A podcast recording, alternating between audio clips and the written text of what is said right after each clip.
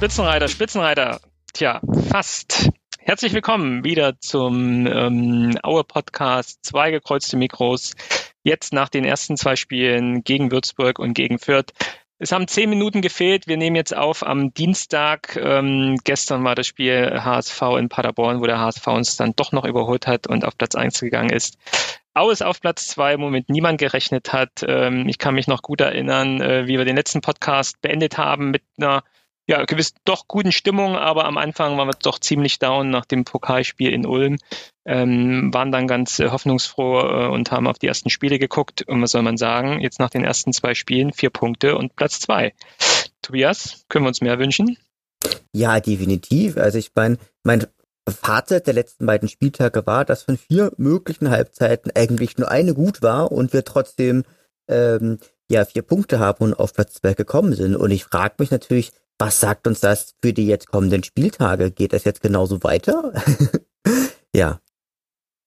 Deswegen ist ja, bin ich aber trotzdem auch total zufrieden, wie das jetzt, ähm, wie das, wie das punktetechnisch gelaufen ist. Und wenn wir uns nachher das Spiel von Fürth angucken, werden wir auch sehen, dass äh, der Punkt dort sehr gut war, weil wir dort gegen einen sehr starken und auch taktisch gut äh, oder klug spielenden Gegner gespielt haben. Aber ich finde, äh, lieber Thomas, lieber Martin, wir sollten auch erstmal anfangen äh, mit dem Würzburg-Spiel, oder? Ja, ähm, absolut. Aber ansonsten, Martin, deine aktuelle Stimmung nach den ersten zwei Spielen? Also äh, ich glaube, es ist der erwartete Dirk Schuster Fußball und zwar ein schlechter Dirk Schuster Fußball und die Punkteausbeute ist schon deutlich besser als die spielerische Leistung in den letzten zwei Spielen. Und äh, wenn man jetzt einen Hot Take aufstellen will, ich weiß nicht, ob Dirk Schuster am Ende des Jahres noch Trainer ist und die Entwicklung so weitergeht. Das ähm, kann man ja nie sagen, auch gerade wenn man jetzt äh, auf die aktuellen Trainerentlassungen schon auch in der ersten Liga und zweiten Liga blickt. Ich glaube, dritte Liga auch genauso. Kaiserslautern, glaube ich, den Trainer schon entlassen.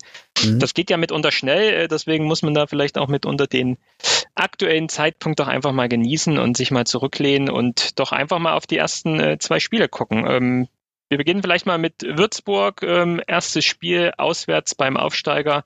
Äh, unangenehm. Ähm, wir kamen gerade von einem Auswärtsspiel aus Ulm zurück, haben da eine derbe Klatsche bekommen und sind rausgeflogen. Und ja, ich muss sagen, ich war schon äh, ja wirklich sehr gespannt auf das Spiel, wie sich die Mannschaft präsentiert. Man hat ja im Vorfeld auch viel mitbekommen dass es Aussprachen gab, dass sich ähm, Helge mit Schuster zusammengesetzt hat beim Essen und sich wohl ausgesprochen haben. Also so war ja auch der O-Ton. Sie haben sich ausgesprochen, also wie wenn dann sozusagen schon irgendwie die Kacke komplett am Dampfen ist nach einem Spiel.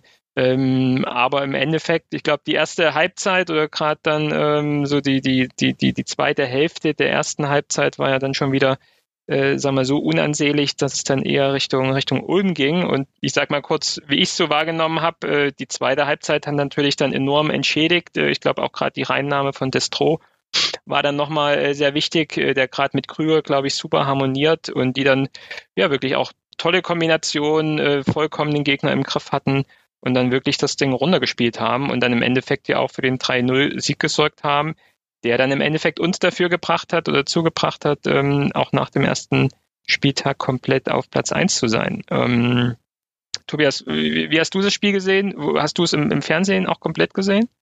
Ja, ich habe hab das im Fernsehen komplett gesehen und gerade in der ersten Halbzeit war es so, dass einfach Würzburg durch viel Kampfkraft äh, und durch viel Leidenschaft einfach Aue gut den Schneid abkaufen konnte. Und letztlich gesehen wir da, glaube ich, sehr auf den, auf den Hochschalt gesetzt hatten, der normalerweise echt ein kleines Goldfüßchen ist, aber einfach äh, in diesem Spiel einfach so, so unfrisch gewirkt hat und aufgrund seiner ähm, ja, unfrisch sein einfach auch falsche Entscheidungen getroffen hat und so man auch den Krüger gar nicht ähm, ins Spiel bringen konnte. Was ich ein bisschen erschreckend fand, dass Gonter kurz vor der Halbzeit zum ersten Mal äh, den Ball aufs Tor bringen konnte. Und ähm, Aue hatte großes Glück, dass durch Pfeiffer in der 24. Minute und durch Baumann in der 36. Minute die wenigen Chancen, die, glaube ich, über Situation von außen herausgespielt worden sind, nicht genutzt wurden. In der zweiten Halbzeit, du hast es ja schon gesagt, ähm, brachte Testro einerseits ganz viel Präsenz, äh, erstens als Spieler, Persönlichkeit, aber auch äh, körperlich, wodurch natürlich Krüger seine Schnelligkeit wesentlich besser zum Ausdruck bringen konnte. Da sind aber zwei wichtige Sachen passiert. Zum einen war die Würzburger Abwehr zunehmend überfordert, insbesondere Hegele. Und der 1, das 0 zu 1 durch äh, Strauß war ein Stück weit auch der Brustlöser, denn dadurch musste natürlich die Abwehr aufrücken und die Würzburger Abwehr war zumindest in dem Spiel durch Hegler einfach viel zu langsam. Und durch das Langsamsein und Aufrückensein äh, war, waren das einfach wie gemalte Situationen ähm, für Krüger, die er einfach ähm, den Hegel einfach hat stehen lassen.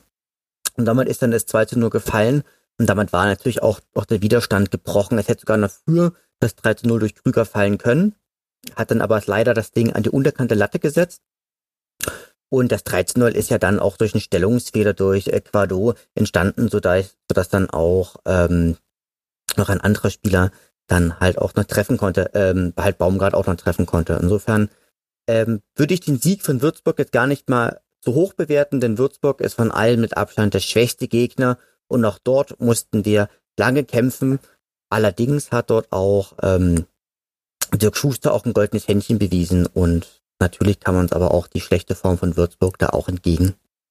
Ja, also ich glaube auch, das ist schon ein sehr schwacher Gegner und äh, für mich ja auch dann der Abschiedskandidat Nummer eins, aber nichtsdestotrotz, gerade am Anfang der Saison finde ich es halt wichtig, trotzdem dort zu gewinnen. Ne? Also man muss halt auch erstmal die Punkte holen. Und äh, für Aue, die ja sowieso auswärts relativ schwach sind, ähm, ist es, glaube ich, dann immer schwer, auf gegnerischen Platz irgendwie die Punkte zu holen.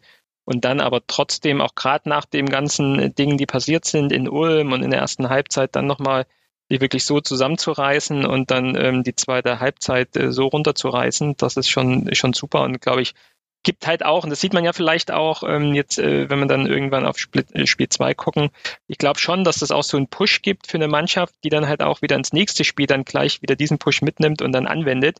Und These von mir, wir hätten wahrscheinlich gegen, gegen Fürth äh, keinen Punkt geholt, äh, wenn wir nicht auch so gut in, in Würzburg gespielt hätten. Ähm, Martin, hast du auch das Spiel komplett live gesehen? Warst du vor Ort? Natürlich war ich nicht vor Ort. Das äh, Freibad nebenan hatte jetzt auch ähm, zu, habe ich nochmal recherchiert. Und äh, Würzburg hat ja sogar jetzt die allerhöchsten Corona-Zahlen in ganz Deutschland zum Spieltag hin. Also es wäre wahrscheinlich auch äh, schwer verantwortbar gewesen ähm, für die Behörden da.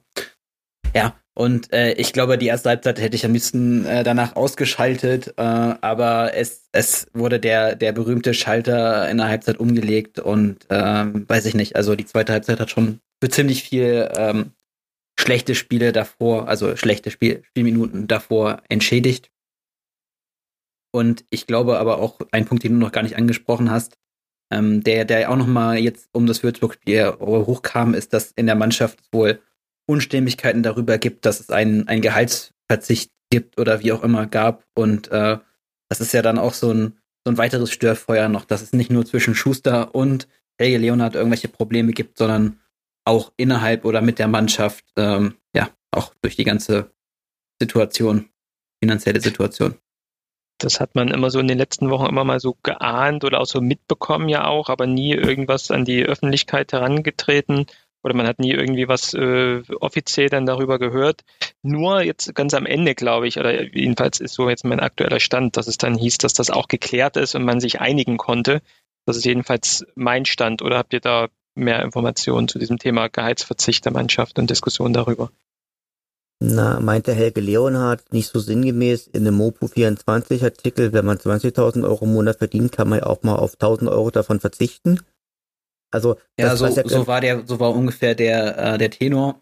Aber das Problem, was man dazu ja noch äh, wissen muss, ist, dass äh, es für Profispieler auch schwierig ist, Kurzarbeit zu beantragen.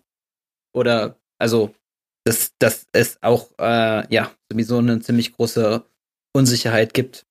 Also mir, ich kenne da auch die Details ähm, jetzt, jetzt nicht genau, aber wenn du Amateure hast, die kannst du halt äh, einfach in die, in die Kurzarbeit schicken ja. als als eine Profimannschaft. Ich würde das, wird das jetzt auch nicht bewerten und ich finde es natürlich auch wieder sehr einfach äh, zu sagen und natürlich auch sehr, sagen wir mal, äh, leicht meinungsmachend. Äh, da wird, wirst du niemanden haben, äh, wenn du das Bild aufbaust von jemandem, der 20.000 Euro verdient, äh, der mal über eine gewisse Zeit 1.000 Euro weniger verdient, äh, der dann irgendwie was dagegen sagt.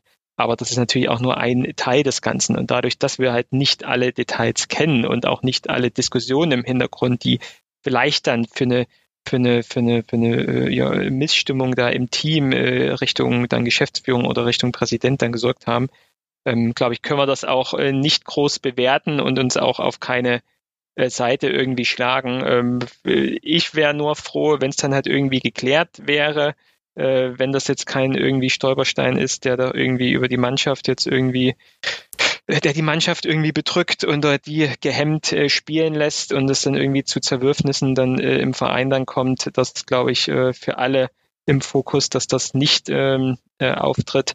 Ansonsten, ähm, wir kommen dann auch nochmal zur, zur Corona-Diskussion, Zuschauerdiskussion, ist es natürlich dann trotzdem im Interesse des ganzen Vereins, wenn er wirtschaftlich äh, ähm, so gestellt ist, dass er auch die nächsten Monate noch weiter überleben kann oder weiter Einnahmen generieren kann oder auch seine Ausgaben minimieren kann, wie auch immer.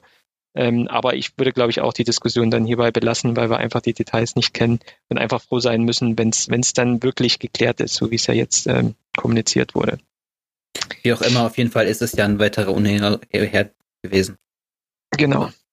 Ähm, hast du, Martin, äh, Feedback von Nutzern? Also da kann man vielleicht an der Stelle nochmal vielen Dank an alle äh, Follower sagen, die uns über Twitter folgen, über Instagram folgen, über Facebook folgen, uns äh, ja, äh, Retweets geben, die uns, ähm, die uns Antworten äh, geben, wenn wir Fragen stellen. Ähm, ähm, Martin, du machst das ja ganz super mit Instagram und versuchst da die Community mit einzubinden. Gibt es genau. da Feedback auch zum Würzburg-Spiel? Genau, also es, ich habe zum Spieler des Spiels gefragt und äh, ist mehrmals genannt worden halt Krüger, ähm, äh, weil er zwei Vorlagen gemacht hat, weil er einen schnellen Eintritt hatte und äh, weil er auch die Abwehr äh, von Würzburg mit seinem mit seiner Schnelligkeit überfordert hat. Also der wurde dreimal genannt. Äh, Gnajatic wurde auch genannt, äh, Benzolinski wurde genannt, weil er, er seinen Ein Einstand gefeiert hat, hat, aber dazu kommen wir ja gleich nochmal. Und äh, auch Jean-Patrick Strauß, weil er wuselig auf den Außen unterwegs war und das einem unserer Nutzer sehr viel Spaß gemacht hat, ihm zuzuschauen. Also für mich auch klarer Spieler des, des Spiels. Ähm, ja, Krüger, Florian Krüger mit seinen Vorlagen und auch seiner, seiner Chance, die er zwar nicht reinmacht, aber die würde ich mal darunter verbuchen mit äh, gut, dass er sie nicht reingemacht hat, weil das natürlich ihn nochmal attraktiver macht für andere Vereine. Ähm, Tobias, kannst du auch mitgehen mit Krüger als Spieler des Spiels? Definitiv. Also ein Stürmer wird an Vorlagen und Toren gemessen und die hat er einfach geliefert in dem Moment. Amen. Sehr gut. ähm, kurz Florian Krüger. Ich glaube, die Transferperiode geht bis 5. Oktober. Habe ich das richtig im Kopf? Nächste Woche Montag? Ist Montag, das richtig? Genau. Montag ist genau. der sogenannte Deadline Day. Oh, das heißt, wir müssen jetzt nochmal. Machen äh, Livestream die, dann, ja diese, diese Woche äh, überstehen. Dann noch äh, das, das HSV-Spiel am, am Sonntag. Wobei, also selbst wenn er jetzt irgendwie den HSV hier aus dem Volkspark schießt, äh, ist klar, naja gut, da ist dann immer noch 24 Stunden Zeit und mitunter geht ja sowas recht schnell. Ne? Ähm, aber da habe ja. ich aber in den Medien gelesen, dass äh, Helge Leonhardt gesagt hat, ab sofort ist er unverkäuflich, der Florian Krüger. Und Florian Krüger habe sich auch dafür entschieden, zumindest diese Saison noch zu bleiben. Habe ich in den Medien gelesen. Hast du in den Medien gelesen? Ähm, Habe ich auch gelesen. Ähm, das ist ja dann, sagen wir mal, erstmal beruhigend, dass man sagt, jetzt äh, noch in der, in der Hinserie mal wenigstens äh, ist er noch bei uns. Ansonsten wisst ihr ja, irgendwo in der Podcast-Folge hatte ich ja gesagt, dass ich das etwas zwiespältig finde und äh, wir als, als dann doch äh, kleiner Ausbildungsverein natürlich auch gucken müssen, wie wir Einnahmen generieren. Und ähm, ich schon unglücklich fände, wenn wir im nächsten Jahr ihn äh, sozusagen äh, komplett ablösefrei abgeben. Also ich würde dann wahrscheinlich schon gucken, ob man ihn nicht irgendwie in der Winterpause noch irgendwie jetzt nicht verhökern will. Äh, er ist natürlich auch wichtig, dass er wieder die andere Seite. Ähm, wir brauchen auch die Punkte, wir brauchen ihn als Spieler. Aber so ganz ablösefrei hätte ich tatsächlich auch ein Problem mit. Schauen wir mal wie sich es noch äh, entwickelt. Auf jeden Fall, erster Spieltag ist durch. Äh, Aue gewinnt 3-0 in Würzburg und ist Tabellenführer. Ähm, das gab es ja schon lange nicht mehr. Ich glaube, 2010 in der Aufstiegssaison waren wir ja auch lange Tabellenführer, sogar Herbstmeister. Ja. Das war das letzte Mal, dass wir da auf, würde ich jetzt mal sagen, das war das letzte Mal, als wir auf Platz 1 waren nach einem kompletten Spieltag, ohne es äh, geprüft zu haben. Und äh, ja, als Tabellenführer sind wir in den zweiten Spieltag gegangen und haben gleich am Freitag äh, zu Hause gegen Fürth gespielt. Ähm, ihr wart auch sicher nicht einer der äh, knapp 1000 Zuschauer, die mit dabei waren. Ähm, ich kann leider relativ wenig zu dem Spiel sagen, weil ich da keine Zeit hatte, das Spiel zu gucken. Ähm, vielleicht, äh, Tobias, kannst du noch mal kurz äh, das Spiel zusammenfassen und die wichtigsten äh, Punkte aufzählen oder wie du auch das Spiel gesehen hast? Genau. Also hier würde ich nämlich gleich mal beginnen mit der Aufstellung bzw. mit der taktischen Aufstellung. Auer hat ja begonnen mit dem offensiven 3-5-2, was ja dann defensiv zu einem 5-3-2 wurde. Und in der letzten Saison war das ja so, dass äh, Fürth im Heimspiel oder im Auswärtsspiel gegen Aue praktisch in Konter gelaufen ist, weil, weil ja praktisch das 3-5-2 äh, auch sehr zu Kontern einlädt. Dieses Mal haben sie es aber einfach ziemlich clever gemacht, indem sie einfach äh, uns taktisch gespiegelt haben, also sprich auch mit einer 3-5-2 aufmarschiert sind. Und deswegen waren natürlich diese Raum- und Mannvorteile äh, gerade im Mittelfeld so nicht mehr gegeben. Das bedeutet, also im Mittelfeld konnten dadurch keine Überzahlsituationen mehr gestaltet werden und vielmehr wurde auch das Mittelfeld von Fürth eigentlich weitestgehend dominiert, insbesondere durch Ernst. Was hinzu auch kam, ist, dass Fürth extrem hoch gepresst hat.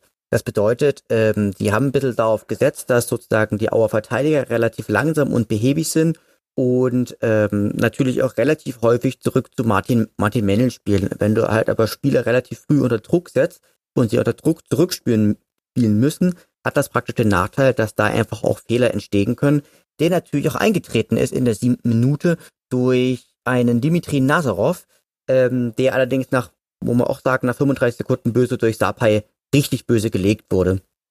Und er spielte da ein Stück weit zurück und das wurde dann von einem vierten Spieler ähm, einfach auch erlaufen. Der hat das dann rüber auf Ernst gegeben. Dann, ähm, der hatte natürlich kein Problem mehr, das dann ein, einzuschieben. Ähm, was Aue aber gut gemacht hat, ist war, dass äh, der Spielaufbau wurde zwar sehr erfolgreich gestört, aber Aue hat gekämpft, sie haben gefeitet und sie haben sich reingebissen. Es ist ihm halt aber auch nichts anderes übrig geblieben, weil sie, wie gesagt, äh, dieses ähm, kreative Element durch Nazarov überhaupt gar nicht mehr gegeben konnte, gegeben werden konnte und auch durch außen relativ wenig Impulse gekommen sind. Und was uns leider, was uns ein bisschen in die Karten gespielt hat, war, dass der Maffrey in der 21. Minute mit Burchard zusammengestoßen ist. Das sah im Fernsehen gar nicht mal so super schlimm aus. Äh, es sah eher so aus, als sei Maffrey schon vorher zusammen äh, oder zusammengebrochen. Aber Burchard habe Maffrey ähm, mit der Hüfte am Kopf getroffen. Und Maffrey ging dann auch zu Boden. Ich meine, das ist ein 90 Kilo Mann. Also der geht nicht einfach mal so, so zu Boden und ist dann erstmal regungslos ähm, ja, liegen geblieben. Danach war natürlich ein Stück weit Unordnung in der Abwehr von Fürth und hat auch ein Stück weit körperliche Präsenz gefehlt, sodass dann in äh, dass dann nach einer Ecke, kurz nach der 21. Minute, einfach auch das äh, Ping-Pong-Tor durch Krüger einfach auch gefallen ist. Äh, und ich glaube so in der einen, die 1 zu 1, das ging ja auch in etwa so in Ordnung in der ersten Halbzeit. In der zweiten Halbzeit ähm, hat Fürth das weiterhin sehr gut gemacht und Aue war eigentlich primär in der Defensive gefordert und hat auch entsprechend häufig ähm, gefault. Mal gucken, ob ich das irgendwie auch mit Zahlen unterlegen kann. Einen Moment. Ähm, ich glaube, dass Aue wesentlich, wesentlich mehr Fouls gemacht hat, was häufig ein Indikator dafür ist, dass sie einfach spielerisch unterlegen waren. Denn gerade auch der Ernst und der äh, Paul Seguin haben da einfach richtig viel, richtig viel Betrieb und richtig viel, richtig viel Dampf gemacht. Dafür stimmt Gesamt, aber der Einsatz auf jeden Fall, ne? Das stimmt. Der Einsatz, der hat, der hat gefehlt, aber spielerisch. Ähm, der stimmt. Sorry, der stimmt. Genau. Und hat, äh, hat, aber sozusagen spielerisch hätte man zulegen müssen. Aber man muss ganz, ganz klar sagen, wir haben einen Punkt gewonnen gegen einen taktisch und spielerisch sehr guten Gegner, der uns aufgezeigt hat, wo die aktuellen Probleme und Herausforderungen im aktuellen Kader noch sind. Genau. Ich habe gerade mal die Statistiken aufgemacht, irgendwie 14 zu 7 Torschüsse für Fürth. Mhm. Ähm, Laufleistung ungefähr gleich, Fehlpässe schon viel mehr bei Auer. Das mhm. finde ich etwas. Äh, 70 Prozent Passquote nur bei uns, ähm, knapp an die 80 bei Fürth, Ballbesitz aber 50-50, Zweikampfquote auch fast ausgeglichen. Äh, wir haben mehr gefoult, ähm, standen mehr im Abseits, ähm, Ecken auch relativ ausgeglichen. Genau. Also ähm, ich habe ja auch, wie gesagt, jetzt nur die Zusammenfassung gesehen und ähm, Ticker nachgelesen und ähm, mich so ein bisschen informiert. Und dann spricht, dann haben ja viele von, von dem glücklichen Punkt gesprochen, ähm, was ich, äh, glaube ich, auch nachvollziehen kann, jetzt auch von deinen Ausführungen, auch von den Spielberichten, die ich gesehen habe. Aber auch das äh, nehme ich natürlich gerne mit und ähm, da muss man auch mal mit einem Punkt zu Hause zufrieden sein, gerade am Anfang der Saison. Und gerade wenn man ähm, mit einem Auswärtssieg am ersten Spieltag gestartet hat. Ich finde es ehrlich gesagt gar nicht so glücklich. Also, ich meine, das ist ja doch auch ein bisschen die Schuster-Taktik, dass man sich, dass man sich einmauert und ähm, eigentlich ist sie doch dann auch aufgegangen. Also klar, er, er noch glücklicher wäre natürlich ein Sieg, aber ich meine, Fürth ist jetzt auch einfach mal eines der stärkeren Teams in der Liga und dann ist ein Unentschieden doch auch ein, ein gutes, gutes Ergebnis. Also ein Ergebnis, worauf man aufbauen kann. Ich habe halt nur auch so ein paar, paar Chancen von Fürth noch gesehen und da muss man schon sagen, ey, das war schon echt äh, mitunter dann haarsträubend, wie wir hinten verteidigt haben und auch welche, welche Chancen wir da zugelassen haben und können ja nur froh sein, dass sie dann äh, keines davon genutzt haben. Ähm, ja, und ja, unterm Strich ist es, ist es doch okay. Und das, das würde ich auch wieder unterstreichen. Fürth ist, glaube ich, äh, in dieser Saison eher eine gute Mannschaft, die eher mit im oberen Mittelfeld mitspielen wird. Und in der Gesamtlage auch wieder inklusive diesem fehlenden Heimvorteil, äh, den wir jetzt hier auch nicht wirklich hatten, ähm, ist es ein Punkt Gewinn und äh, kann uns doch zufriedenstellen. Alles gut. Ähm, was ich aber noch im Nachgang wahrgenommen habe, ähm, da wollte ich euch nochmal fragen, wie man das mitbekommen hat während des Spiels, ähm, das ja mitunter das Zuschauerthema äh, so, ein, so ein Thema war Richtung äh, Unterstützung de, der Fans und auch Pfiffe ähm, äh, nach irgendwie Fehlpässen und äh, im Zweifel auch äh, zur Halbzeit. Äh, habt ihr das auch so wahrgenommen oder könnt ihr was dazu sagen? Also ich habe es ja im Fernsehen gesehen und also ich hoffe, ich trete hier niemandem zu nahe, aber da waren halt eher so, waren eher nicht so die enthusiastischen Fans, so die jungen enthusiastischen Fans, sondern eher so diese gesetzten und vielleicht auch ein bisschen vom Leben gegerbten Fans, die ja vielleicht auch in manchen Punkten schon bisschen, bisschen kritteliger so auch sind. Äh, ja, also das waren, und die, die natürlich dann auch mal, auch mal schneller meckern, die auch sonst irgendwie schneller meckern, die man aber eben nicht hört, weil auch die äh, etwas euphorischen Fans ja auch noch mit da sind. Ich kann das nicht einschätzen, wie weit äh, die Mikrofone, die das, die die Fernsehübertragungen haben, da äh, die Atmosphäre abbilden. Aber man konnte ja in der Presse durchaus lesen, dass es Pfiffe zur Halbzeit gab. Ja, und ja, mein Eindruck ist, aus anderen Stadien ist 1000 Zuschauer ist halt schon relativ viel. Also ist halt nicht null, ne? Sondern ja. gerade auch in so einem relativ kleinen, kompakten Stadion nimmt man 1000 Zuschauer wahr. Und wenn es nur das Raunen ist nach, nach einem Schuss, der vorbeigeht oder so. Also, ja. es ist ja, es, es gibt ja da dadurch schon immer so einen gewissen Klangteppich zumindest. Ja. Und sagen wir positiv gesprochen, ähm, in Aue haben jetzt nicht nur die VIPs und Sponsoren die Tickets bekommen, sondern scheinbar auch die, ähm, die normalen Fans, sage ich mal so. Die wahrscheinlich, wie, wie, wie, wie ist es überhaupt verteilt worden? Da habe ich mich jetzt nicht informiert, unter den Dauerkarteninhabern verlost oder wie, äh, wie hat es funktioniert? Also äh, meines Wissens nach äh, ist es so, so gewesen, dass die, die VIP-Tickets äh, rausgegangen sind und noch äh, ein, ein, ein, anderthalb, ein oder anderthalb Blöcke oder zwei Blöcke auf der Gegengerade. Also waren dann schon die teureren Dauerkarten. Also es ist blockweise passiert, nicht verlost. Aber okay. ich meine, gut, es war jetzt ja auch knapp, knapp, Zeit, nur ähm, überhaupt dann nochmal die 1000 äh, oder 999 Tickets äh, zur Verfügung zu stellen.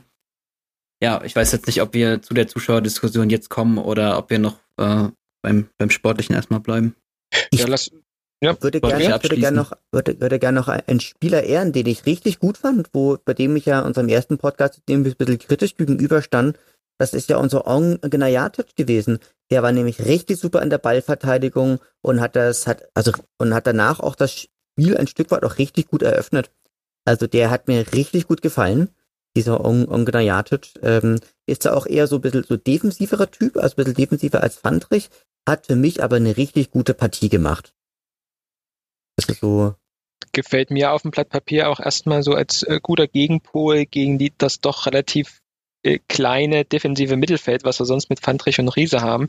Da hast du jetzt halt so einen zweiten, der halt wirklich mal äh, seinen Körper dagegen stellen kann, einfach ein anderer Spielertyp ist. Ähm, das kann ich mir jetzt auch, äh, wie gesagt, erstmal eine Theorie gut vorstellen, dass er gut dieses dieses Duo da ergänzt und man je nach ähm, ja, Gegner da auch den entsprechenden äh, Sechser dann hinstellen kann. Und wenn er auch noch mit dem Ball umgehen kann, so wie du sagst, äh, ist umso besser. Dann, dann bringt er ja beides eigentlich für die Position mhm. mit. Und was das, was das Spiel aber auch so ein bisschen für mich, mich gezeigt hat, dass Lern, äh, dass Aue unbedingt noch lernen sollte oder besser lernen sollte mit, ähm, mit hohem Pressing einfach besser umzugehen und einfach auch ein Stück weit eine höhere taktische Variabilität einfach haben muss. Na, ja. Also das ist so ein bisschen, weil, so, weil sie letztlich gesehen ist das, was der Coach gemacht hat, ja, ja nicht Pep Guardiola Taktikschule gewesen, sondern die haben einfach das kleine einmal eins der Taktik angewendet. Ja, das prallt also aber an, das prallt an Schuster ab, wenn du ihm äh, taktische Variabilität äh, äh abforderst. Das glaube ich. Haben wir jetzt, jetzt ja auch den richtigen Impuls gesetzt, dadurch, dass wir einen neuen Spieler verpflichtet haben. Ja. Das stimmt. Da müssen wir über Ben Zolinski sprechen. Ähm, ben Zolinski kam aus Paderborn, ähm, wurde dort, ja, man kann schon sagen, aussortiert, weil er äh, keinen neuen Vertrag bekommen hat, äh, war dann auf der Suche und ähm, ja, für mich jetzt eigentlich ein eher unbeschriebenes Blatt, weil ich mich jetzt auch nicht so im Detail mit der ersten Liga in den letzten Jahren beschäftigt habe. Aber ähm, Tobias, du hast dich, äh, Quatsch, Tobias, äh, Martin, du hast dich drum gekümmert und äh, hast einen O-Ton von einem Paderborn-Fan eingeholt. Kannst du kurz was dazu sagen und den O-Ton mal bitte einspielen? Genau. Ähm, herzlichen Dank an Stefan äh, Ed Schwarz und Blau aus dem Padercast, auch bekannt aus dem Podcast Kleines Tennis. Den kann ich sehr empfehlen für alle Leute, die sich für Tennis interessieren oder die noch interessiert werden wollen.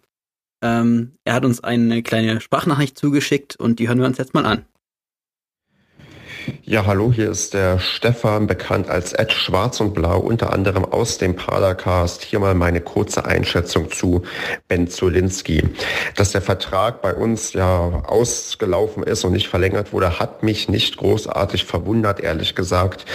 Denn er hat in meinen Augen ja halt in der ersten Liga nicht die Fortschritte gemacht, die man sich vielleicht von ihm erwünscht hat. Und vielleicht war es auch in der Zeit für ihn etwas Neues irgendwie in Angriff zu nehmen, ähm, besonders weil wir auch mit dem neuen Geschäftsführer Sport auch eine, glaube ich, umfangreichere Umgestaltung des Kaders erleben dürften und dann halt einfach irgendwie vielleicht nicht mehr ins Konzept gepasst hat oder auch die Leistungen in den letzten Jahren nicht das waren, was halt dafür spricht, dass man mit ihm weiter verlängert. Denn es gibt ja einige bei uns im Padercast, allen voran der Marco, der ist großer Fan von Ben Zolinski gewesen und ich konnte diese Begeisterung immer gar nicht so sehr teilen. Der ist bei uns in meiner Erinnerung zumindest als Rechtsverteidiger gekommen und wurde dann Schritt für Schritt nach vorne gezogen, wo er auch eine gewisse Torgefährlichkeit ausgestrahlt hat, aber auch nie so, dass er derjenige war, den man, also den ich oft in der Startelf gesehen habe und wo ich immer wieder erstaunt war, wie oft er dann eigentlich doch bei uns im Einsatz war, da doch auf wirklich ja, umfangreiche Einsatzzeiten in seiner Zeit hier beim SCP gekommen ist. Von daher ist es ein Spieler, der vielleicht immer so ein bisschen also zumindest mir, also ein bisschen unter, unterm Radar fliegt, aber doch eigentlich ein absoluter Leistungsträger sein kann und durchaus auch ja Torgefährlichkeit auch für wichtige Spiele bei uns entwickeln konnte. Und in Aue dann vielleicht jetzt den ja, nächsten logischen Schritt macht, der vielleicht wie ein Rückschritt irgendwie aussieht, aber der ihn dann vielleicht noch ein Stück weit an die Heimat heranbringt, weil er kommt, soweit ich das im Kopf habe, auch aus dem Osten auch wenn der Osten natürlich ähm, groß ist. Und ähm, sollte eigentlich eine Bereicherung für euch sein, weil eigentlich ich nie was Negatives von ihm irgendwie berichten konnte und er ja immer die Leistung gebracht hat, die er halt bringen konnte und das dann vielleicht bei euch, wenn das gut ins System passt, auch ein ja, super Spieler ist, der auch für das ein oder andere Tor sorgen wird. Bei uns, was so ein bisschen hängen geblieben ist, ist, dass er eigentlich immer bis zur 60. Minute gespielt hat und dann ausgewechselt wurde. Ob das taktische Gründe hatte, ja, wahrscheinlich. Ich glaube nicht, dass das ähm, ein Konditionsthema ist, aber das war so ein bisschen bei uns, glaube ich, ein Running Gag, dass er immer oft nur bis zur 60. gespielt hat oder in der 60. gebracht wurde, aber niemals wirklich die komplette Distanz gegangen ist, oder ganz, ganz selten. Von daher, ja, hoffe ich, dass das als Einschätzung ungefähr ausreicht und ich wünsche viel Spaß und hoffe mal, dass wir, ja, dass ich irgendwann mal wieder nach Aue fahren kann, denn hat mir recht gut bei euch damals gefallen, auch wenn wir verloren hatten. Ja, vielen Dank an Stefan vom Padercast. Das äh, klingt doch ganz äh, interessant. Vielleicht kann man aufklären, äh, weil Stefan meinte, ähm, äh, er geht zurück in die Heimat, wieder in den Osten. Äh, der Osten ist natürlich sehr, sehr groß. Äh, ben Zolinski kommt aus der Jugend von Hansa Rostock. Ähm, das würde ich jetzt nicht als Heimat äh, bezeichnen, wenn er jetzt nach Aue äh, wechselt. Aber das vielleicht als, als kleiner äh, Insider. Ähm, Tobias, wie findest du Ben Zolinski? Also ich bin total froh, dass wir Ben Zolinski geholt haben, denn Ben Zolinski passt perfekt in ein 3-5-2-System, beziehungsweise, ja doch, doch in ein 3-5-2, beziehungsweise in ein 5-3-2-System. Denn in einem 3-5-2-System äh, kommt er dem Außenverteidiger eine enorm wichtige Rolle zu, da er ja gleichzeitig mit äh, Defensiv- und Offensivaufgaben gebunden ist. Und Ben Zolinski ist ja ein ausgesprochen polyvalenter Spieler. Der hat ja, wie gesagt, als Rechtsverteidiger angefangen, hat am Ende dann als Rechtsaußen und als äh, Mittelstürmer letztlich gespielt. Und was für ihn einfach sehr spricht, ist ähm, seine enorme Laufstärke, seine körperliche Präsenz, sein gutes Stellungsspiel und dass er auf der Seite eigentlich nahezu jede Position spielen kann. Und äh, durch den Umstand, dass im 3-5-2-System der Außenverteidiger erstens hinten gut, gut verteidigen kann, gutes Stellungsspiel benötigt und vorne aber auch mal eine gute Flanke reingeben muss oder sich auch mal durchsetzen muss, äh, glaube ich, dass er ähm, auch aufgrund seines persönlichen Wertegangs gut geeignet ist für Aue. Ähm, was ganz wichtig ist zu sagen, ich habe ein bisschen nachgelesen, als er äh, 2016 zu Paderborn gekommen ist, ist er ja praktisch aus der vierten Liga gerade gekommen von der TSG Neustrelitz. Und da hat, haben so einige geschrieben, oder zumindest zwei geschrieben, ja, weiß nicht, was, was wir jetzt mit diesem Ben Zulinski wollen. Der wird sich in der dritten Liga niemals durchsetzen können. Das ist einfach kein Profispieler. Und Ben Zulinski stand selbst davor, ähm, die, ähm, ja, seine Profikarriere zu beenden, hat dann aber gesagt, okay, ähm, ich hau jetzt äh, bei Neustrelitz nochmal alles rein und wenn es klappt, dann klappt und wenn es nicht klappt, dann mache ich halt eigentlich eine, eine andere Karriere. Und in dessen Folge hat er sich halt immer besser entwickelt, auch durch seine äh, enorme Torgefährlichkeit gemessen einem Rechtsverteidiger.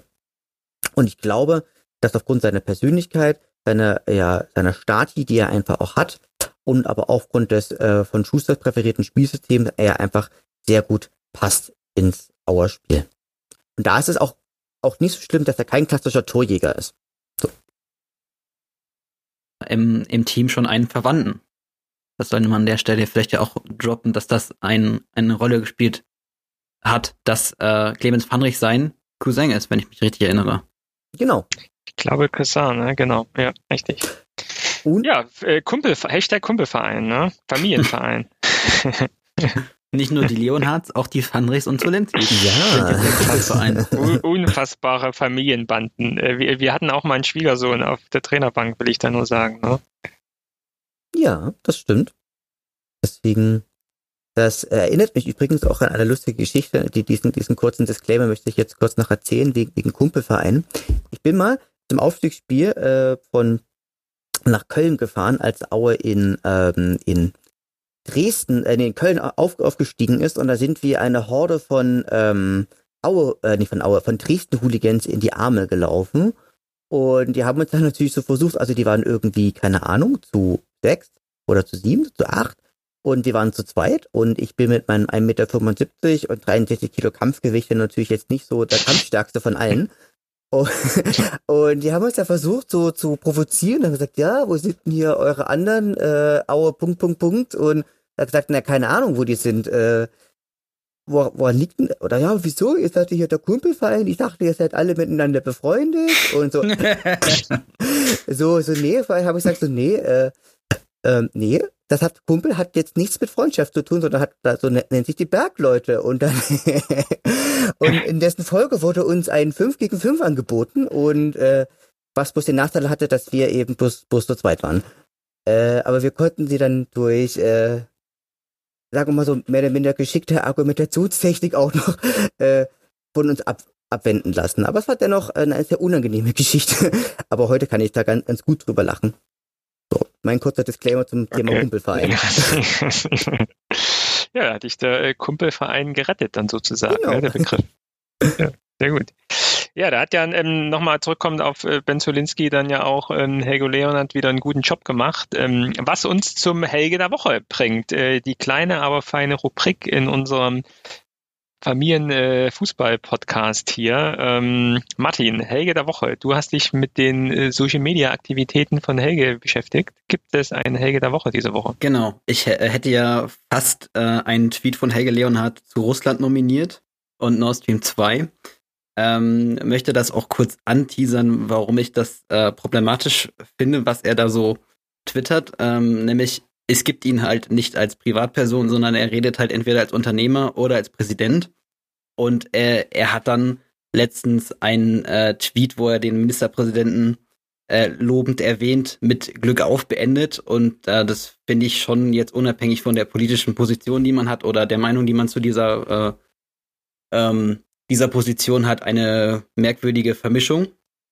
Und äh, deshalb nehme ich natürlich einen Fußball-Tweet und nominiere den Tweet, den Helge Leonhardt an Dynamo Dresden geschickt hat. Und zwar ist es der Tweet Glückwunsch nach DD mit der richtigen Einstellung, einem professionellen, professionellen Charakter und einem kollektiven Auftreten fährt man Siege ein. Egal wer einem gegenübersteht. Punkt, Punkt, Punkt. Kompliment. Arm nach oben und äh, zwei Arm Hämmer. nach, Arm, Arm nach oben. Ja, der, der gestreckte Arm. Ja, ja nee, Entschuldigung, also der gebeugte, der gebeugte Arm. Der Also, gebeugte alles klar. Arm, ja. Klar. Okay, okay, Ich weiß okay. jetzt nicht, an was du gedacht hast. Nein, nein, ich, äh, keine Ahnung, ja. Ähm, ja, fand ich, fand ich irgendwie auch, also man muss ja vielleicht nochmal einordnen, das war nach dem DFB-Pokalsieg von äh, Dynamo, was ja tatsächlich schon herausragend war, wenn man als äh, Drittligist jetzt den äh, ja auch aktuellen Tabellenführer in der zweiten Liga auch äh, namens äh, Hamburger SV ähm, auch ja, glaube ich, relativ deutlich aus dem aus dem Pokal rauskickt. Äh, inklusive natürlich auch diese äh, die, die, die Zuschauer, die auch mit drin waren. Ich glaube, das hat schon mal dann auch wieder den Verein oder insgesamt auch das Stadion dann natürlich gepusht. Und das überträgt sich natürlich auch durch die regionale Nähe dann auf auf Helge Leonard, der ja, ähm, ich glaube, wenn man ihn ehrlich fragt, jetzt ähm, äh, nichts von irgendwie einer gewissen, sagen wir mal, konflikt konfliktären Haltung Richtung Dynamo irgendwie was, was, was wissen möchte, sondern da eigentlich, glaube ich, auch ganz freundschaftlich, glaube ich, auch immer mit Ralf Minge sehr freundschaftlich da zusammenkam und es, glaube ich, da auch schon sehr einen partnerschaftlichen Austausch gibt. Und ja, es nun mittlerweile sind wir dabei angekommen bei diesem partnerschaftlichen Austausch, dass man sich schon sehr oh, sehr an den Verein irgendwie ranschmeichelt, was meiner Meinung nach irgendwie jetzt auch nicht sein muss, was er dann auch wieder vielleicht aus seiner Rolle heraus dann irgendwie tun kann, um die guten Beziehungen dann nicht zu gefährden oder nochmal irgendwie zu pushen. Aber so irgendwie aus Fansicht finde ich schon, schon sehr unangenehm, die Wortwahl bezüglich des es- Siegs von Dynamo.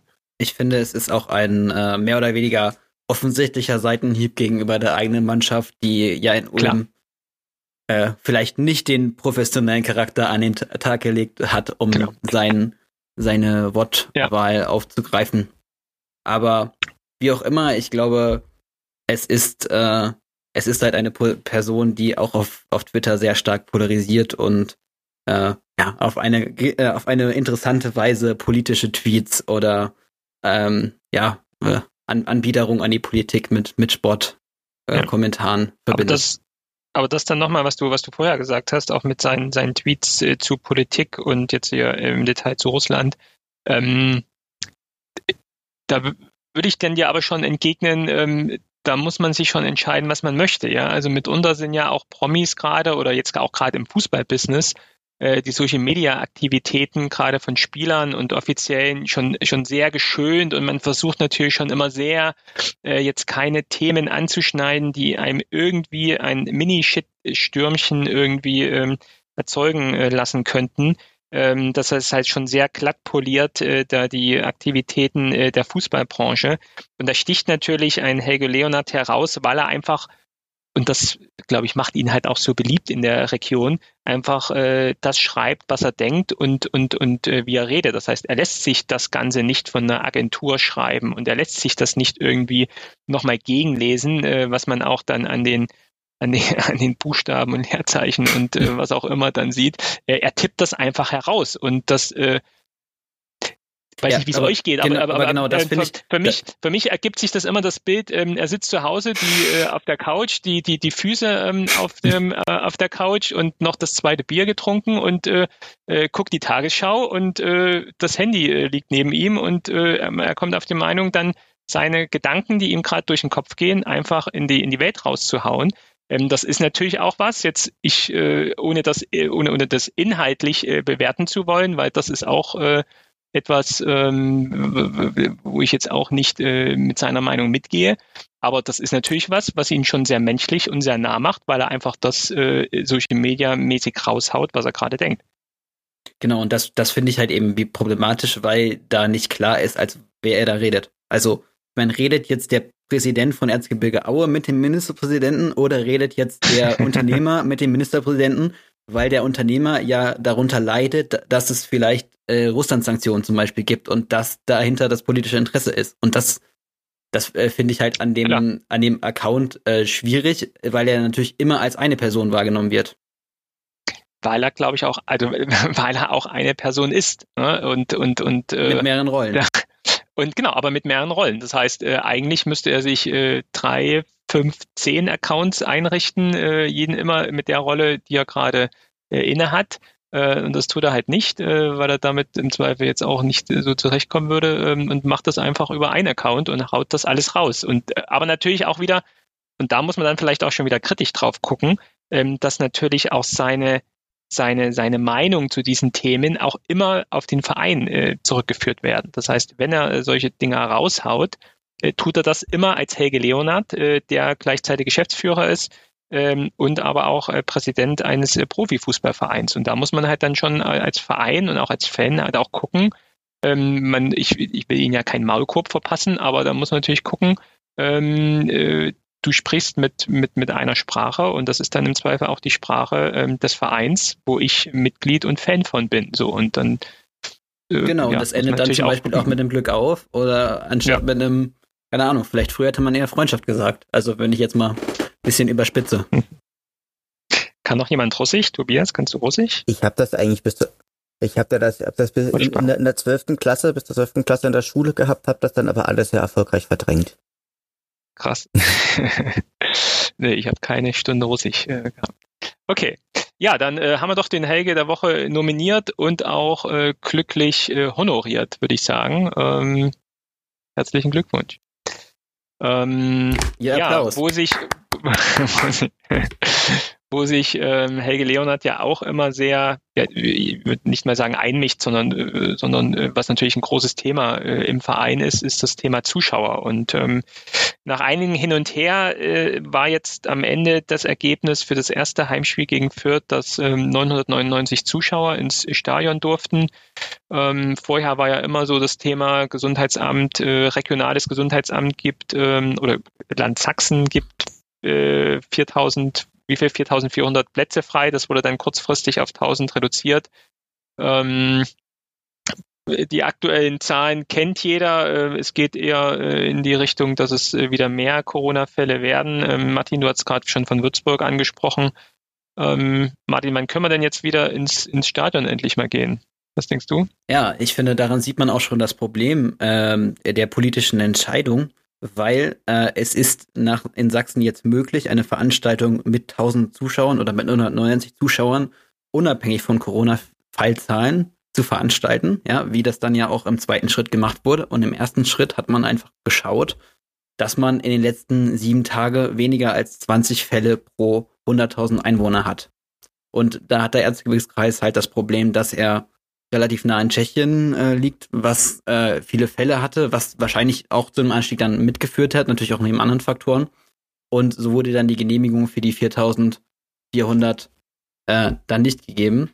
Und daran sehen wir auch aus meiner Sicht ein generelles Problem, weil diese, diese Inzidenzgrenzen sind politisch festgelegt. Die sind ja nicht danach festgelegt, äh, wie, wie, ansteck wie hoch das Ansteckungsrisiko jetzt zum Beispiel bei der Veranstaltung ist oder wie gut das Hygienekonzept ist. Und äh, das finde ich problematisch. Vor allen Dingen, wie soll das im Herbst weitergehen? Also ich finde das äh, nicht, nicht gut, dass man äh, Veranstaltungen nicht danach bewertet, wie gut, wie gut da Infektionen verhindert werden, zum Beispiel. Oder wie, wie sicher sie sind, in Anführungsstrichen. Weil sicher, hundertprozentig sicher ist gerade wahrscheinlich gar nichts. Das ist, das ist ja genau dann auch die Frage, wie sicher kann man denn ein, ein Stadionerlebnis ähm, organisieren, dass man eben das Risiko so weit wie möglich reduzieren kann. Also ich kann mich nur an die Bilder DFB-Pokal in Rostock und auch dann in Dresden erinnern, wo dann halt auch auf, auf Abstände und äh, Mund-Nasenschutz im Stadion auch äh, schon äh, großflächig verzichtet wurde. Ähm, ich glaube jetzt in den, in den Bundesliga-Stadien, wo ähm, Zuschauer rein durften, hatte ich jetzt das, so das Gefühl, das hat ganz gut funktioniert. Auf jeden Fall habe ich da keine Diskussionen mitbekommen. Dass es irgendwie zu größeren Problemen kam.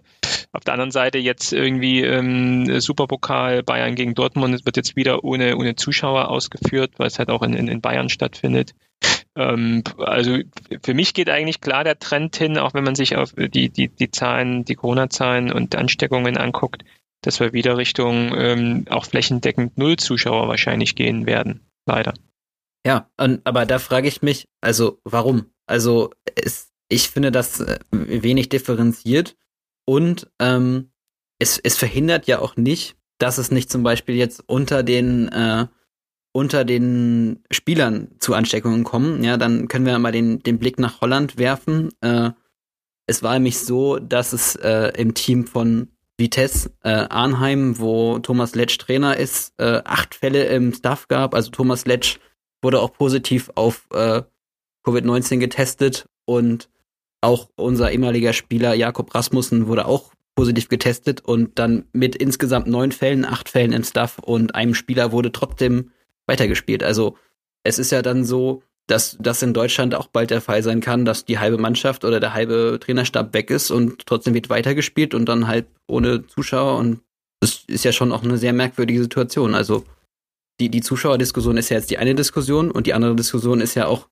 äh, welche, welchen Einfluss haben äh, steigende äh, Fallzahlen auf äh, den Spielbetrieb und auch in, in Richtung Wettbewerbsverzerrung, weil ich finde das schon sehr merkwürdig, dass äh, Vitesse jetzt mit so vielen Fällen äh, spielen durfte.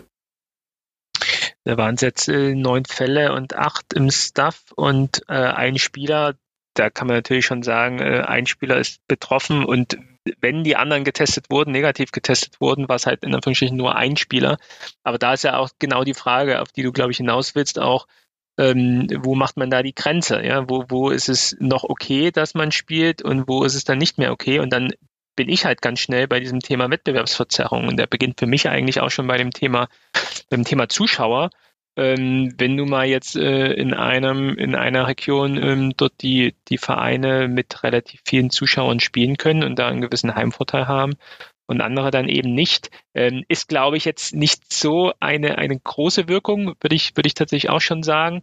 Aber ich glaube, man kann es nicht ganz vernachlässigen und das das macht natürlich die ganze Saison dann irgendwie angreifbar, wenn man tatsächlich auch bei diesen Themen irgendwie mit ja, mit, mit verschiedenem Maß dann ähm, auf die, auf die Zuschauerdiskussion dann reagiert oder eine verschiedene Organisation dahinter hat. Ähm, schwieriges Thema, glaube ich. Ähm, ich glaube, wir wünschen uns alle, dass wir, dass wir schnell wieder ins, ins Stadion zurückkommen. Auf der anderen Seite ähm, möchte ich jetzt aktuell nicht in, in so ein großes Stadion äh, gehen und das betrifft für mich jetzt persönlich weniger das, das Stadionerlebnis innen drin, sondern eher das Thema Anreise, vor Ort, äh, Einlasssituation vor Ort. Äh, das kann man sicherlich auch organisieren, aber ähm, was ich so im Hinterkopf habe, ist halt auch so ein bisschen dann auch wieder die, die Eigenverantwortung der Einzelnen. Ne? Das muss natürlich auch gewollt sein, der Einzelnen dann sich auch daran zu halten und da alles wirklich äh, im Großen und Ganzen so einzuhalten, wie es dann vom Hygienekonzept dann auch vorgesehen ist. Und das ähm, ja, vermiest mir aktuell so ein bisschen die Stimmung. Ich kann noch einen kurzen Stimmungsbericht äh, geben. Ich war diese Woche äh, beim, ähm, oder letzte Woche war es sogar, Regionalliga Nordspiel hier in Hamburg, Altona gegen Holstein Kiel 2. Kann man ja fast unter, unter Gegnerbeobachtung noch mitsehen äh, für, für Holstein Kiel. Ähm, da war es so, dass es, glaube ich, 700 Leute äh, reingelassen wurden. Es wurden so Bierbänke aufgestellt, wo dann nummeriert war, wo man sich hinsetzen durfte, auch mit relativ großem Abstand dazu. Ähm, das war natürlich schon ganz cool, dann mal wieder so, so, so, so, so, so ein Sportplatz-Stadion-Erlebnis mit äh, Regionalliga-Fußball zu haben. Das war ganz cool. Aber es ist halt nur in einem sehr, sehr kleinen Rahmen auch gewesen. Ähm, ja, schauen wir mal. Ja, aber ich meine so, es ist ja absehbar, ähm, nochmal zu den Niederlanden zurück. Sie haben jetzt auch vor drei, für drei Wochen alle Zuschauer im Amateur- und Profisport äh, ausgeschlossen, weil sie einfach jetzt höhere Fallzahlen, Corona-Fallzahlen haben. Also sie haben jetzt mehr, mehr Fälle als Deutschland pro, pro Tag und äh, das Land ist ja nur ungefähr ein Fünftel so groß. Und ja, das für mich wirkt das dann schon sehr nach Symbol. Also es geht um das Symbol, ja, um, ähm, es geht hoch, da kann der Fußball sich, können wir uns den Fußball nicht erlauben, können wir uns den Sport nicht erlauben. Und da geht es weniger um das, um das Fehlverhalten Einzelner, sondern eher darum, äh, an die Gesellschaft ein Signal zu senden. Und ich denke auch, dass uns das jetzt ähm, in der Bundesliga über kurz oder lang halt auch droht. Also das ja. noch mehr Flickenteppich, also es ist ja jetzt schon Flickenteppich, obwohl angeblich ja überall 20 Prozent zugelassen sind. Und ja. es kocht halt jeder so ein bisschen sein eigenes Süppchen. Und was ich auch ganz schwierig finde, ist, dass es halt so wenig planbar ist. Ne? Also gerade diese Regelungen, die man in Sachsen hat mit den 20 Fällen, dass ich finde, dass das macht natürlich aus einer politischen Perspektive Sinn, dass man sagt, wenn es wenig Fälle gibt, dann können wir auch mehr Zuschauer haben. Auch wenn das vielleicht äh, gar keine Risikoabwägung ist, sondern eine politische Abwägung. Aber das führt natürlich dazu, dass es immer auf die letzten sieben Tage bezogen ist, dass diese Entscheidung immer kurz vor knapp fällt. Gerade ja. wenn wir in so Grenzbereiche kommen, ne? also Grenzbereich Fallzahlen. Man kann sich ja vorstellen, oh, die Fallzahl sinkt wieder und ist knapp über oder knapp unter diesem Grenzwert. Ja. Vielleicht kann man nochmal Werbung machen. Ich glaube, der Verein ähm, verkauft da auch Geistertickets, oder? Dass man sagen kann, ja, okay, um den äh, Verein zu unterstützen, also äh, kauft euch lieber ein Geisterticket und äh, guckt das dann zu Hause im Fernsehen. Ich glaube, weiß ich gar nicht, aber es ist ja mit der Dauerkarte so, wenn du nicht reinkommst, dann hast du ja für ein anderes Heimspiel dann auch den Eintritt. Also du buchst ja, ja auf jeden ja. Fall 17 Heimspiele. Das ist ja das Modell, was die gewählt haben. Ja. dass es saisonübergreifend einfach eine Dauerkarte ist. Also was ich auch einen, einen okayen Ansatz finde. Sie können dann besser kalkulieren mit den Einnahmen und haben dann nicht die, die Rückforderung vielleicht noch irgendwann, sondern haben dann erstmal das Geld. Jetzt. Ja. Ja, ich glaube, das ist ein Thema, was uns ähm, oft noch äh, begleiten wird und wo wir oft noch drüber diskutieren werden, weil es immer wieder neue Situationen gibt. Ähm, ja, aktuell zwar unbefriedigend, aber ähm, ich glaube, im, in Gesamtkonstrukt der ganzen Corona-Krise ähm, ja, müssen wir, glaube ich, einen Weg damit finden, damit umzugehen, nicht ins Stadion gehen zu können. Okay, wir werden auch nicht ins Stadion gehen können zum HSV. Der HSV wird unser neuer nächster Gegner. Wir spielen jetzt am kommenden Sonntag hier im Volkspark, äh, Topspiel der zweiten Liga, erster gegen zweiter. Ich habe mich jetzt gar nicht informiert, wie hier das Zuschauerkonzept ist beim HSV. Auf jeden Fall waren, glaube ich, schon ein paar tausend jetzt zum ersten äh, Heimspiel mit drin, aber natürlich äh, trotzdem nur äh, minimal ausgelastet. Ähm, seht ihr Chancen hier beim HSV, irgendwas zu holen, Tobias? Naja, ich sehe zumindest die Chance, wenn, äh, wenn wir kollektiv verteidigen, wenn wir einfach alles uns an Mentalität und Leidenschaft in die, in die Waagschale werfen, wenn wir es schaffen, äh, unsere äh, vier, also wir werden wahrscheinlich, der HSV wird ja vermutlich mit einem 4-2-3-1-System spielen. Das heißt also, sie werden vermutlich auch probieren, die Außenverteidigerposition einfach permanent zu belagern und über Flanken und lange Pässe oder Diagonalpässe einfach auch hinter sehr unter Rotte ähm, einfach auch, auch zu bedienen. Und äh, muss bedenken, dass Hintersee und Tarotte zwei Spiele sind, die mit großer Vorliebe gegen, gegen Aue treffen. Und Tarotte ist auch sowas wie äh, der für jeden Verteidiger wie der Zweitliga äh, super duper End Endgegner. Also der das ist für die für die Pros der Pros, weil Terodde einfach alles und jeden klein schießt in der in der zweiten Liga. Und deswegen Haben ist wir jemanden da in der Abwehr, gegen den wir den stellen können da? Gonta? Naja. Wahrscheinlich zu na, Hüftsteif. So hüftsteif, Ballas ist auch hüftsteif Ballas. und äh, ja. letztlich gesehen ist das, ist das Samson ja auch. Also ähm, Heovic äh, hätte mir gut gegen ihn stellen können, aber der ist leider nicht mehr da. Das stimmt. Das stimmt. ähm, ja. Es ist aber wichtig zu sagen, dass unsere Verteidiger, auch, auch wenn sie langsam im Hüftstoff sein mögen, aber kopfballstark und physisch präsent sind. Und dass man da vielleicht einfach auch versucht, ähm, dem HSV auch ähm, über gutes Pressing im Mittelfeld einfach auch ein bisschen die Lust am Spielaufbau einfach auch zu nehmen. Und dann einfach sagen, also in dem Spiel ist eigentlich, ist eigentlich ein Spiel gemalt für Dirk Schuster. Hinten muss der Beton angerührt werden, hinten muss im Kollektiv verteidigt werden, es muss äh, die Außenseiter, äh, die, die Außenseiter, die Außenverteidigerpositionen müssen gut geschützt sein und im Mittelfeld muss der Spielwitz genommen werden und dann kannst du, wenn der HSV dann zur 80. Minute dann alles hinten, also alles nach vorne wirft, kannst du dann den, den Krüger schicken mit einem mit einem schönen äh, langen Pass und der kann dann das 1-1 zu 0 machen. Aber das wird, wird vermutlich nicht passieren. und ähm, dennoch muss man ganz klar sagen, dass der HSV im 4-1-3-2-System, wie wir sie gegen äh, Dresden gespielt haben, einfach auch massiv konteranfällig sind und auch durchaus gezeigt haben, dass sie bisweilen einfach auch Mentalitätsprobleme haben. Und wenn sie da denken, oh, da kommt das kleine, kommt das kleine ostdeutsche Aue, die fielen wir mal weg, das kann ja auch eine Chance für Aue sein. Ich glaube, das, was du am Ende gesagt hast mit dieser ähm, Anfälligkeit in der Defensive, ähm, das ist wahrscheinlich der einzige Schlüssel, den wir irgendwie haben. Wenn, wenn wir Chancen kriegen, äh, gerade auf, aus Fehlern äh, der Hintermannschaft, dann müssen sie natürlich genutzt werden.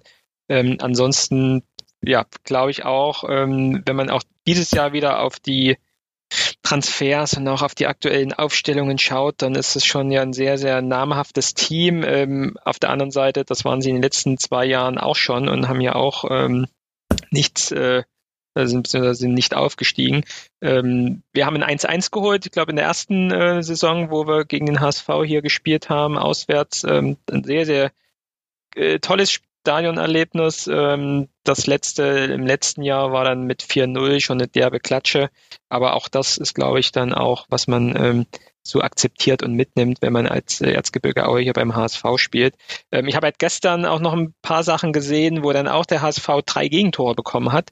Ähm, und was genau halt diese These stützt, dass sie halt hinten anfällig sind. Äh, Chasula da mit äh, ziemlich derben Abwehrschnitzern hinten drin der jetzt vielleicht auch da etwas sensibilisiert ist und vielleicht auch jetzt weiß, was er kann und was er vielleicht auch nicht kann, was, was uns jetzt nicht in die Karten spielt. Aber äh, genau, das ist ja der Punkt halt. Also äh, hinten drin, sie haben gegen, sie haben das erste Spiel gegen Düsseldorf gespielt, 2-1 gewonnen zu Hause, also auch da ein Gegentor bekommen, jetzt in Paderborn äh, drei Gegentore bekommen. Das sind natürlich auch jetzt die zwei Aufsteiger, die aus der ersten Liga kommen, muss man auch wieder einordnen aber äh, vier Gegentore bekommen. Äh, vorn haben sie sechs Tore geschossen. Ich glaube, das äh, beschreibt vielleicht auch den aktuellen Zustand ähm, des HSV ganz gut. Also von, von Top, äh, hinten Flop in Anführungsstrichen. Und da, da muss man natürlich halt was machen. Ähm, ich glaube, jeder würde unterschreiben, wenn wir hier einen Punkt holen, äh, ist das ein Top-Ergebnis.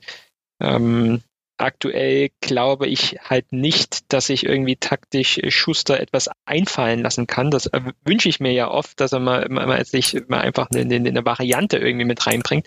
Aber es ist halt tatsächlich dieses klassisch defensive Spielsystem, was dann jetzt vielleicht auswärts beim HSV ganz gut passt.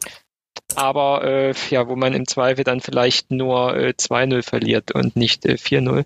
Ähm, bringt uns jetzt auch wenig. Aber ja, ich äh, lasse mich überraschen, wir sollten uns überraschen lassen und ähm, äh, auf den Sonntag gucken. Das Problem ist, aber ja, mach du erstmal, Martin.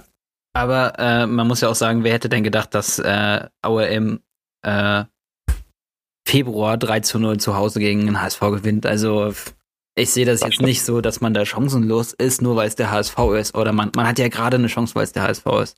Also aber ich glaube, da sieht man auch schon wieder den Einfluss der Zuschauer, ne? dass äh, in diesem Stadion da mit, äh, mit äh, 13, 14, 15.000, das war ja das letzte Spiel mit Zuschauern, glaube ich, mich erinnern zu können, jetzt im Februar. Ähm, das ist dann natürlich schon so ein Tunnel, wo man dann drin ist als, als Spieler und auch als gegnerischer Spieler glaube ich schon, es eine andere Atmosphäre ist, äh, dort in Aue aufzulaufen und äh, dann im Zweifel auch hinten zu liegen, als äh, jetzt ähm, im heimischen Volkspark aufzulaufen, wo halt man äh, weiß, der Gegner hat überhaupt keine Zuschauerunterstützung.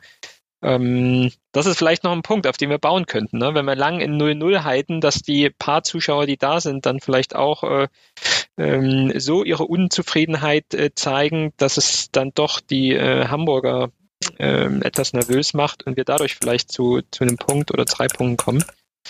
Wir werden sehen. Wobei die Zuschauer in Hamburg jetzt auch schon wieder auf der Kippe stehen.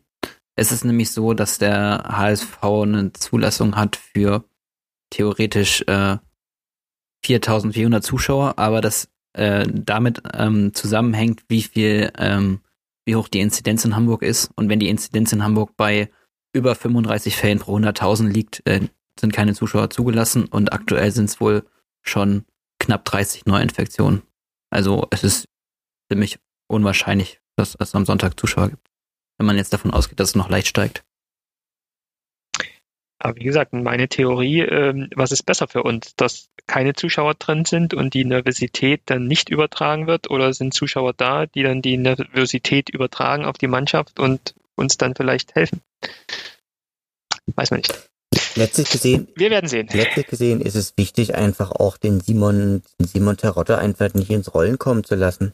Weil das Ding ist halt, der ist etwas so abschlussstark und der hat auch gestern, also hat auch gestern wieder so gute Abschlüsse auch aus dem Halbfeld und zum Teil auch gemacht. Also der ist auch, auch ein guter Kopfballspieler. Okay, gut, das können wir, das können wir gut, ähm, gut abfangen. Aber Er hat aber auch eine, der ist aber auch ein, auch ein kräftiger Spieler und er ist auch rel relativ schnell. Also das Ding ist halt, den Terotte, den kannst du nur im Team wegverteidigen. Und wenn wir es nicht schaffen, unsere Außenverteidigerposition einigermaßen dicht zu bekommen, wird ein Ball in, andere, in den Strafraum fliegen oder in die Strafraumgrenze und auch von dort kann ein, kann ein Terotte abschließen, kann aber auch meinetwegen ein Hintersee abschließen oder die Leute aus dem offensiven Mittelfeld. Das heißt also, der HSV, wie du schon richtig gesagt hast, oder wie ihr richtig gesagt habt, der hat einfach eine massive Offensivpower. Und ich sage, ich äh, wäre froh und dankbar über ein 1 zu 1. Ähm, ich glaube aber, dass an einem normalen Tag äh, Aue wenig Chancen gegen den HSV haben wird. Martin, was ist dein Tipp? Ich meine, es hilft ja nichts zu sagen, äh, es gibt ein 0 zu, 0 zu 3 aus Auer Sicht. Deshalb sage ich, äh, ja, ein 1 zu 1 äh, irgendwie ermauern, Schuster Fußball. So, das wäre wahrscheinlich schon das Maximum, was man da rausholen kann. Also entweder holt man einen Punkt oder man verliert halt 0 zu 4. Okay, dann äh, gucke ich realistisch auf das Spiel und mache mich ähm, jetzt unbeliebt und sage genau das 3-0 für den HSV. Schauen wir mal, was dabei rauskommt. Okay, ähm, den HSV haben wir jetzt abgehakt und jetzt auch schon äh, ja knapp eine Stunde gequatscht. Äh, wir sollten auf die Zielgerade einlenken und äh, sollten uns nochmal an unsere ja tolle äh, Podcast-Community ähm, wenden und uns bedanken für die Saisonwetten, die wir bekommen haben. Also ähm, wir haben ja beim letzten Mal den Aufruf gestartet, äh, schickt uns eure Saisonwette, ähm, ähm, versucht euch kreativ etwas auszudenken, was ihr wettet äh, bezüglich der Auer Saison. Wir haben ja vorgelegt mit unseren Wetten. Äh, Tobias hat gesagt, das Auer Torverhältnis gehört nicht zu den drei schlechtesten.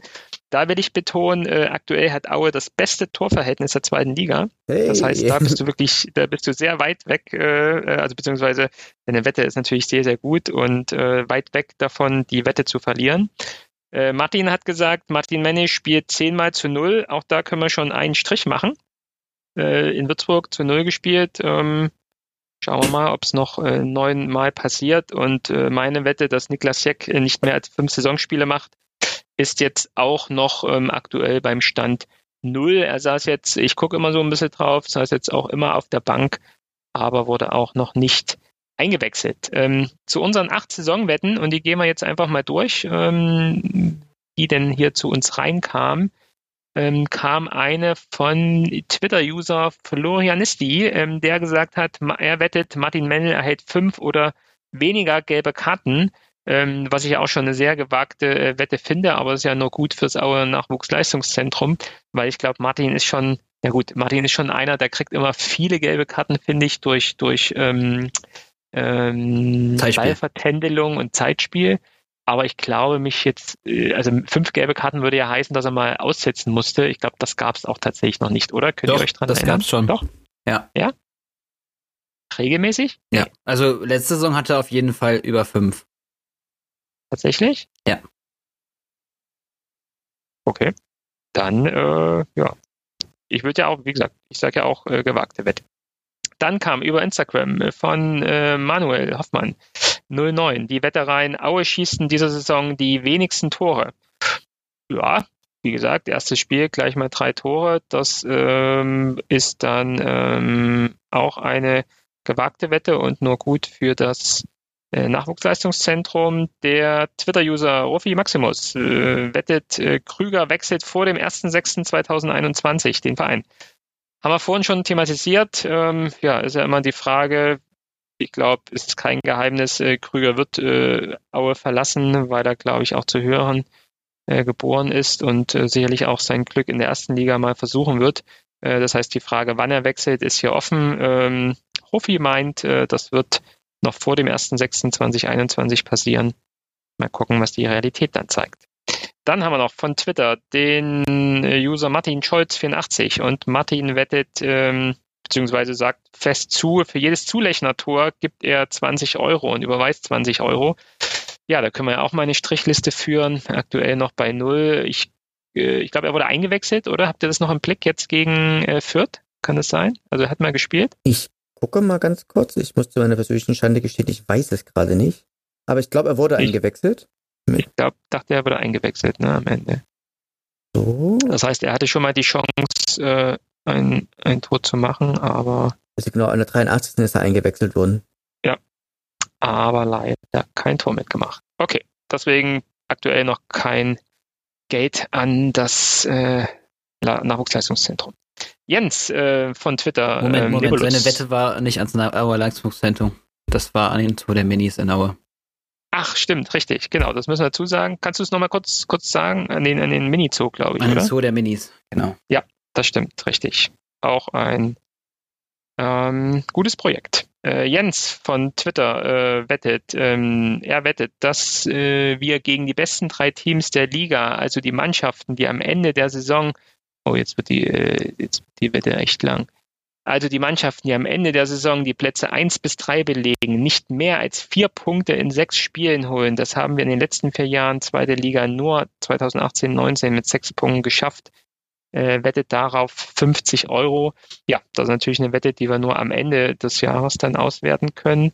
Aber jetzt, wenn wir mal davon ausgehen, dass der HSV unter die besten drei Teams der Liga kommt, ja, vielleicht jetzt schon mal die ersten drei Punkte äh, von äh, Sechsen hier, von Vieren geholt werden können. Dann haben wir noch die Josie, Josi, die auf Twitter wettet äh, und leider wetter, wetten muss, sagt sie, dass äh, Paco Destro uns in der Winterpause frustriert verlassen wird. Ähm, das ist eine Wette auch noch vor dem ähm, ersten Spieltag, glaube ich, die uns hier erreicht hat. Jetzt nach, ähm, ich glaube, auch Tor und Vorlage in Würzburg mhm. war die Flanke zum 3-0, glaube ich, auch von Testroth. Ne? Also Tor und Vorlage in Würzburg.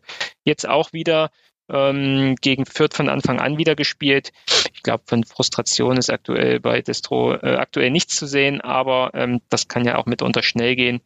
Ich würde jetzt mal hoffen, dass er uns nicht in der Winterpause verlässt. Ähm, wenn er das nicht tut, dann ist es ja auch gut. Dann gibt's Geld für Aue. Äh, Max Richter auf Twitter äh, wettet, ähm, dass Aue drei Plätze in der ewigen Zweitligatabelle nach oben klettern wird. Aktuell, ähm, den Stand habe ich jetzt gar nicht, irgendwo hatte ich den nochmal aufgeschrieben.